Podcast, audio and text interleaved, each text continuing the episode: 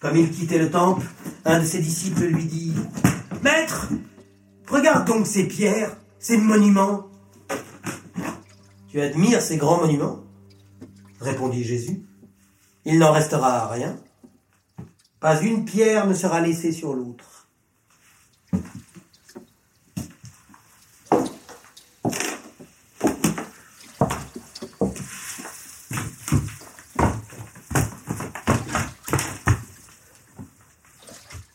Au mont des Oliviers, où il se tenait assis face au temple, Pierre, Jacques, Jean et André l'interrogèrent en particulier.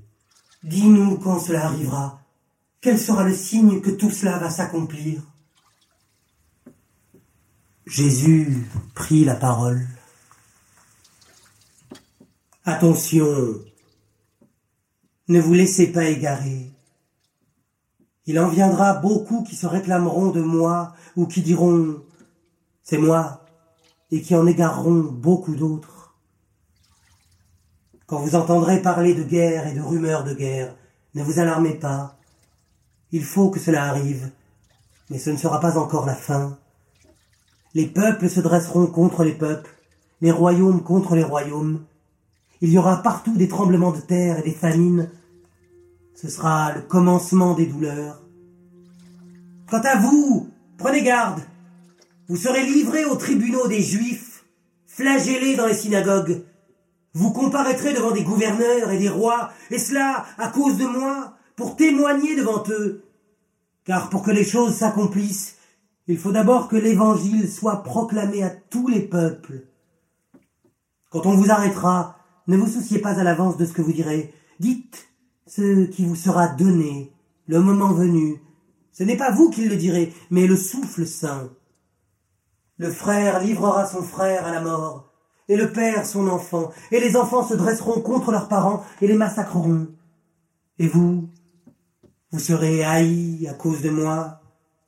Mais celui qui aura tenu bon jusqu'à la fin sera sauvé. Quand vous verrez la plus infâme des ignominies s'étaler là où elle ne devrait pas, comprenne qui pourra, alors ceux qui seront en Judée, qu'ils fuient dans les montagnes, celui qu'elle surprendra sur sa terrasse, qu'il ne rentre pas à chercher quelque chose dans sa maison, celui qui sera au champ, qu'il ne retourne pas prendre son manteau. Malheur à celles qui seront enceintes et à celles qui allaiteront dans ces jours-là. Priez pour que cela n'arrive pas en hiver, car ces jours seront des jours de détresse comme il n'y en a pas eu depuis le commencement de la création de Dieu, et comme il n'y en aura jamais plus. Si le Seigneur n'avait pas choisi d'écourter ces jours, personne n'aurait été sauvé. Mais il les a écourtés pour que ceux qu'il a choisis soient sauvés. Si, dans ces jours, quelqu'un vous dit Voici le Christ, il est là, ne vous y fiez pas, car de faux Christ et de faux prophètes surgiront, qui feront des signes et des prodiges pour égarer, s'ils peuvent, ceux que Dieu a choisis. Alors prenez garde, je vous ai prévenu. Dans ces jours-là, après cette détresse, le soleil deviendra ténèbres, la lune se ternira, les étoiles tomberont du ciel, et les puissances du ciel trembleront. Et alors on verra le Fils de l'homme, puissant et glorieux, venir dans les nuées, et il dépêchera ses anges et rassemblera ses élus des quatre vents, du plus bas de la terre au plus haut du ciel. Pensez au figuier, quand sa branche devient tendre et que ses feuilles poussent. Vous savez que l'été est proche De même, quand vous verrez tout cela arriver, sachez que le Fils de l'homme est proche, qu'il est à votre porte. Je vous le garantis, cette génération ne disparaîtra pas sans que cela n'arrive. Le ciel et la terre disparaîtront. Mes paroles, elles, ne disparaîtront pas.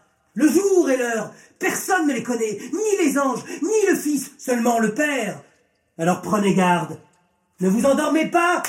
Vous ne savez pas quand cela arrivera. C'est comme un homme qui part en voyage.